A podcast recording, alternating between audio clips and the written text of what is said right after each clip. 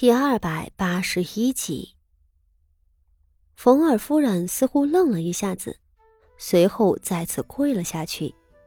身后人里头想起来的也连忙跪好，大家一同给太子妃和两位公主请安。太子妃率先被人从轿子里扶出来，站定了，笑道：“都起来，都起来。”安国公府日后也是我们皇室的亲戚，不必多礼。冯二夫人便先起来了，笑着上前和太子妃道：“太子妃殿下今日怎的有闲暇驾临寒舍，实在是蓬荜生辉呀！”冯二夫人热情的招呼着，一婢忙将自己的主位让了出来，请太子妃就坐。太子妃身量瘦弱，过了大半年，她的个子似乎也没有长高。她今日的装束并不庄重，不过是一件加长的玉制海棠花绣孔雀的宫裙，外头罩着薄薄的玫瑰秋衫，领口用一颗硕大的东珠扣住，发髻上戴着的是一只五尾凤衔珠的步摇，彰显着她的身份。他端正笑着入席，道：“本宫听说了冯家的菊花都是天下名种，还有那连宫中都没有的品类，便很想过来瞧瞧。且日后冯家和本宫也是妯娌了，本宫登门拜访，冯夫人就当是咱们亲戚间往来吧。”太子妃年纪小，说话的声音细腻而柔软。只是四周宾客们细心听着，不少人脸上都变了一变。为了赏菊花而来的，而且是亲戚间的往来，这话倒是亲切，仿若放下了太子妃的架子和冯家论亲戚一般。然而，冯家的菊花连宫中都比不上，这话听着就有点意思了。是指责冯家放肆逾越皇室呢，还是告诉众人冯家的显赫和野心令人吃惊呢？太子妃两句话就使得许燕热闹的气氛为之扭转，冯二夫人的神色也有些尴尬了。只是冯二夫人到底是个圆滑之人，很快就反应过来，笑道。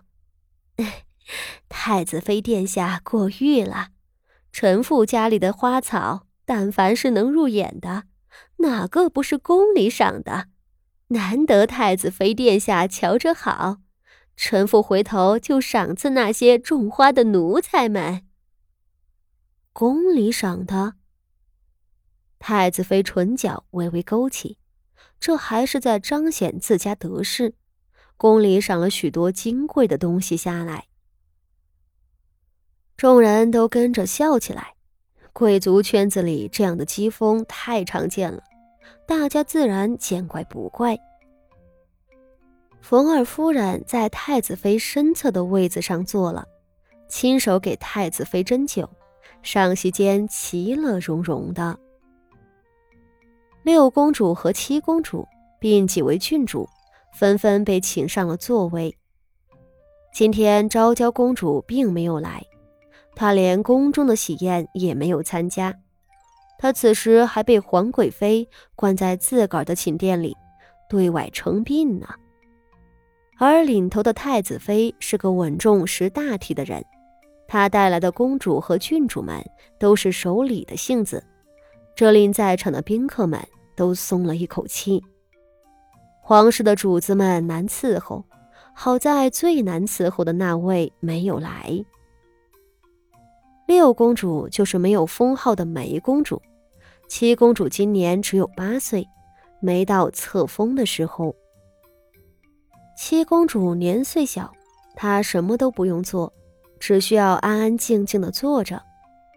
梅公主恭恭敬敬地站起来，服侍太子妃，给她添茶布菜。几位郡主里，纯王妃的女儿益阳郡主正和太子妃的娘家。陈大学士家的少奶奶谈笑风生，另外的淮南郡主和山阴郡主家中都败落了，平日并不出门，和大家也不熟。好几位重臣家里的太太媳妇儿都上前给太子妃殿下敬酒。太子妃年岁小，不胜酒力，喝了两杯子，便要以茶代酒。而前头戏台子上刚上来两个小旦，一边咿咿呀呀的唱着，一边在空里立着的竹竿顶上翻筋斗，惹得众人一片喝彩。有人赞叹道。冯家请来的戏班子像是陕北那边的名家，咱们从前也看杂耍，倒没有这样技艺精湛的。太子妃的面上也露出兴致勃勃的神色。众人看戏取乐，四周有百十号的丫鬟婆子们碎步跑着，将各自的菊花枝折上来，装在一个一个的小篮子里。不是插在瓶子里，捧给每个席位的宾客。冯家给宾客们捧上的就是这样一篮子一篮子的花。金贵的女眷们便又起了插花的兴致，从中挑选自己中意的来插。若是只有菊花一样，是不大适合插花的。冯家的花圃可是大得很，里头什么都有。大家赏花兴致高，冯二夫人索性引着宾客们离席去花圃里亲自去采。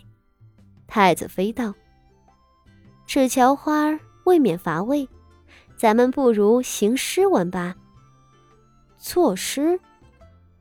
傅锦衣在心里撇嘴，果然还是老套。这种赏菊花的时节，大家除了作诗取乐。似乎也没什么别的玩头了。只是正因为年年都如此，太子妃的提议很快获得了大家的拥戴。冯家对此也早有准备，冯二夫人命人端上笔墨纸砚。太子妃身边的益阳郡主提议道：“若是平常作诗也没个意思，我倒想起来去年年节的时候在宫里。”咱们用梅花来着，说是作诗，但不能见梅和香这两个字。益阳郡主这话一出，四周人脸上倒是露出兴致来。冯二夫人笑道：“ 难道咱们今日也不能提菊和香这两个字了？那可不是容易的事情。若是太容易了。”岂不是无趣的紧？益阳郡主兴致勃勃的笑道：“我的意思是，今日咱们作诗，不如抹三个字吧，菊香情，怎么样？”